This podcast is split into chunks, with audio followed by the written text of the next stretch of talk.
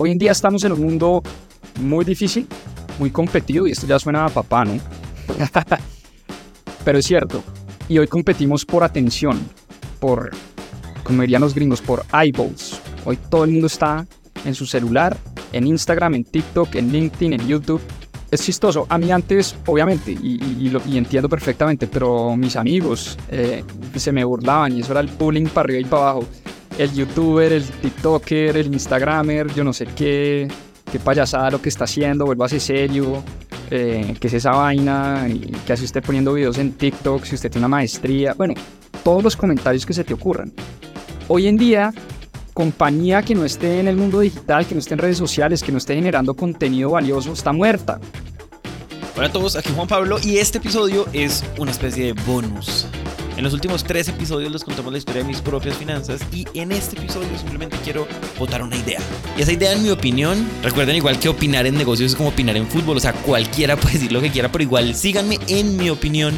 Esta es la ventaja más grande de mis propias finanzas y es la forma en la cual crearon y de hecho siguen creando una comunidad.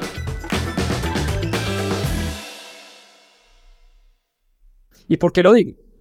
Porque a raíz pues, de lo que hacemos, nos hemos encontrado con un ecosistema muy chévere de emprendedores que están creando cosas increíbles, pero están teniendo una gran dificultad, eh, Juan, y es que se demoran dos, tres años creando unas tecnologías impresionantes que funcionan muy bien, que desde el punto de vista técnico son maravillosas, y cuando salen al mercado nadie compra eso. Nadie descarga esa aplicación, tiene un problema enorme tratando de conseguir los clientes pero les falta lo más importante, que es la confianza y la comunidad de la gente. Que la gente confíe en esa plataforma, que la gente confíe en esa tecnología, que la gente la descargue y la use. Entonces salen, fíjate qué ironía, salen a, a buscarnos a nosotros los que hemos construido comunidad para que les ayudemos a que la gente descargue su plataforma. Para mí la ecuación, y hoy, hoy creo que para mí es clarísimo, lo que pasa es que esto no lo veía hace dos años, pero hoy lo veo supremamente claro. Si hoy quieres emprender y montar una fintech, para espérate dos añitos. La idea de tokenizar activos y montar cripto colombiana, este, o sea, todo eso es maravilloso, todo eso es impresionante. Pero hay gente que lanza la tecnología y en Colombia nadie sabe cripto, nadie sabe qué es blockchain, nadie entiende qué es una billetera digital. Yo a cambio de que le voy a dar 500 mil pesos o un millón de pesos que tanto me cuesta producirlos a una aplicación que tokeniza activos para invertir en activos en Miami. O sea, porque me sale una publicidad en Instagram. No te van a dar la plata. No te van a consignar. No van a descargar tu billetera digital. No van a entender qué es lo que están haciendo. Nadie sabe qué es un token. Cambio, si tú durante dos años te dedicas a hablar de cripto, a hablar de tokenización, a hablar de blockchain, a hablar de DeFi, a hablar de Bitcoin, a traer expertos, a entrevistar a los mejores de la industria, em, a ir a la Development Conference, a bajar videos, poner videos, a hacer un ebook, eh, hacer un newsletter, crear una comunidad. El día que tengas 5.000 personas o 1.000 personas en esa comunidad y esa gente que dice, entonces pues, que si quieren aprender de cripto, hablen con Juan Pablo. Hablen con Pepito Pérez, que este man es el referente de cripto en Colombia.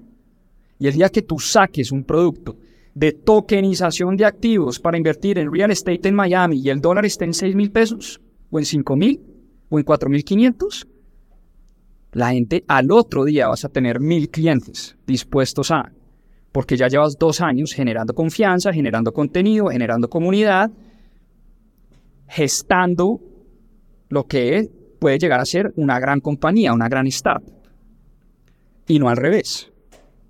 Hoy toda fintech se quiere convertir en una edtech. Toda fintech habla de educación. Es al revés. Eduque primero y después monte la fintech. Todos los bancos ahora hablan de educación financiera. si ese cuento no se lo cree nadie. O sea, no nos han educado en 100 años y ahora sí nos van a venir a educar. Eso es mentira, eso no lo creo, o, no es que sea mentira. Puede haber, o sea, y claro que la hay, y de pronto los bancos sí tienen un, propósito genuino de educar a la gente, pero no existe la confianza, ya nadie les cree. Ese banco que todos los días te mandaba un correo para que tú hicieras un avance con tu tarjeta de crédito, pues ya nadie te, te cree si ahora ese banco le, te va a enseñar a cómo no hacer avances con la tarjeta de crédito, ¿sabes? Como que hay una incongruencia muy grande. Para mí la parte más importante de lo que acaban de escuchar es que esta reflexión de Juan Pablo es trampa. Y esto lo digo en el buen sentido. Eso que acaban de escuchar es la reconstrucción reflexiva de lo que pasó por parte de Juan Pablo. Pero lo que estaba pasando en ese momento es que ellos honestamente querían compartir ese conocimiento. Y no fue que Juan Pablo y yo nos sentáramos a decir, hoy vamos a crear una comunidad porque nos parece más importante que crear un producto. No. De hecho, cuando empezamos a compartir, yo sí decía, hasta eventualmente. O sea, está muy chévere, lo disfruto, pero eso como que no veo, no veo por dónde. Eh, yo al principio era como, guapa, pero ¿cómo monetizamos esta vaina? Y era fresca, fresca, fresca, hay que crear comunidad, hay que crecer, hay que compartir, hay que no esperar nada a cambio. Y yo, bueno, sí, tienes razón. Y entonces empezamos a crecer. Yo creo que también fue en parte eh, por eso que empezamos a crecer tanto. Y entonces, pues pues el valor que ellos daban era desmedido. Es más, esto la verdad se me ocurrió post produciendo este episodio, entonces no puedo corroborarlo, pero estoy seguro que durante los meses que ellos solo compartían contenido gratis, ellos no estaban guardando las perlas para un curso que van a hacer más adelante. Obvio, no, ellos estaban enseñando todo lo que podían. Ellos, repito, estaban compartiendo todo el valor que podían y eso simplemente se notó.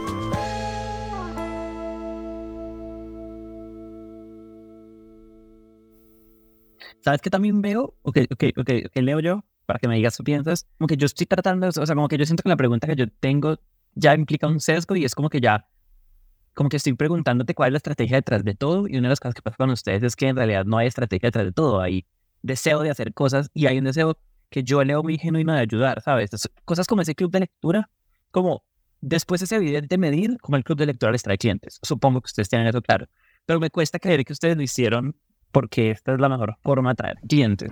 Cero, cero, mira, yo creo que ejemplos como, y mira, nos pasó algo con el club de lectura, Juanpa, yo creo que en parte lo hizo público, el que quería leerse un libro a la semana, o sea, él es amante, amante de los libros, es súper bueno contando, es, le encanta compartir ese conocimiento, siempre ha tenido vocación de profesor, entonces yo creo que él lo disfruta mucho, pero yo creo que él como que lo publicó también un poco para ponerse esa presión de leer un libro a la semana durante un año.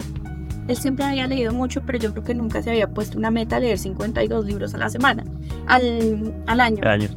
Y él... 52 libros. Yo creo que al hacerlo público y ponerse esa meta, él es, él es muy de ponerse una meta y cumplirla. Eso le da felicidad. Ponerse una meta y cumplirla, ponerse una meta y cumplirla.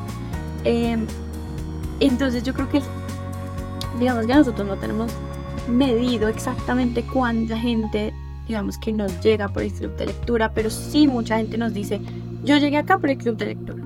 Sabemos cuánta gente comparte los videos del club de lectura. Sabemos cuánta gente se conecta. Más o menos mil personas se conectan todos los domingos para ver el club de lectura. En un momento, o sea, hicimos esto un año y medio y después dijimos otra vez, listo, ¿cómo monetizamos esto? Y sacamos un programa de club de lectura pago. Y la verdad, la verdad no nos fue muy bien. Y finalmente Juanpa no lo disfrutó tanto como el hacerlo completamente gratis los domingos para todo el mundo. Entonces dijimos, esto no funcionó. No sé si eventualmente sacaremos un producto alrededor de eso, pero eh, hoy lo sigue haciendo porque le encanta porque él al enseñar aprende mucho más. Es muy difícil, cuando tú te lees un libro, listo, te lo acabas y chévere, pero él toma notas, eh, subraya y enseña y no hay, no hay mejor forma de aprender que enseñando. Entonces él se le queda todo eso en la cabeza. Y entonces él te puede, cuando él te habla de un tema, se le vienen todos estos temas en la cabeza y tiene una forma muy chévere de explicar, de enseñar. Y yo creo que eso es súper, súper valioso, también lo hace por él. Eh, pero sí, él, genuinamente le encanta enseñarle a la gente y le parece el mejor plan. Y, y lo que tú dices, nosotros gran parte de, de, nuestra cultura y de nuestra personalidad de la marca es entregar mucho, mucho sin esperar necesariamente nada a cambio. Ojalá que la gente que está escuchando entienda que no es, ah, es que esa es una respuesta tan como que, suena cliché, pero es tan valiosa. Yo siempre pienso que tan valiosa. Sí, ¿verdad? Entiendo. Bueno, tú, tú lo muestras con actos, también digo, como que todo eso demuestra que realmente nuestro propósito va mucho más allá de hacer la empresa rentable. Ahora, Evelyn, esto lo digo sentada acá cuando mi empresa es rentable. Claro. Pero yo creo que el propósito, no sé, yo creo que gran parte del éxito que hemos tenido ha sido un poco porque hemos logrado llevar ese mensaje.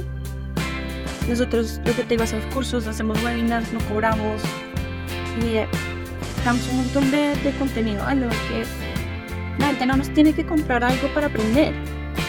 Hay mucha gente Y creo que lo- bien con eso, a veces. Sí. Total. Qué bello.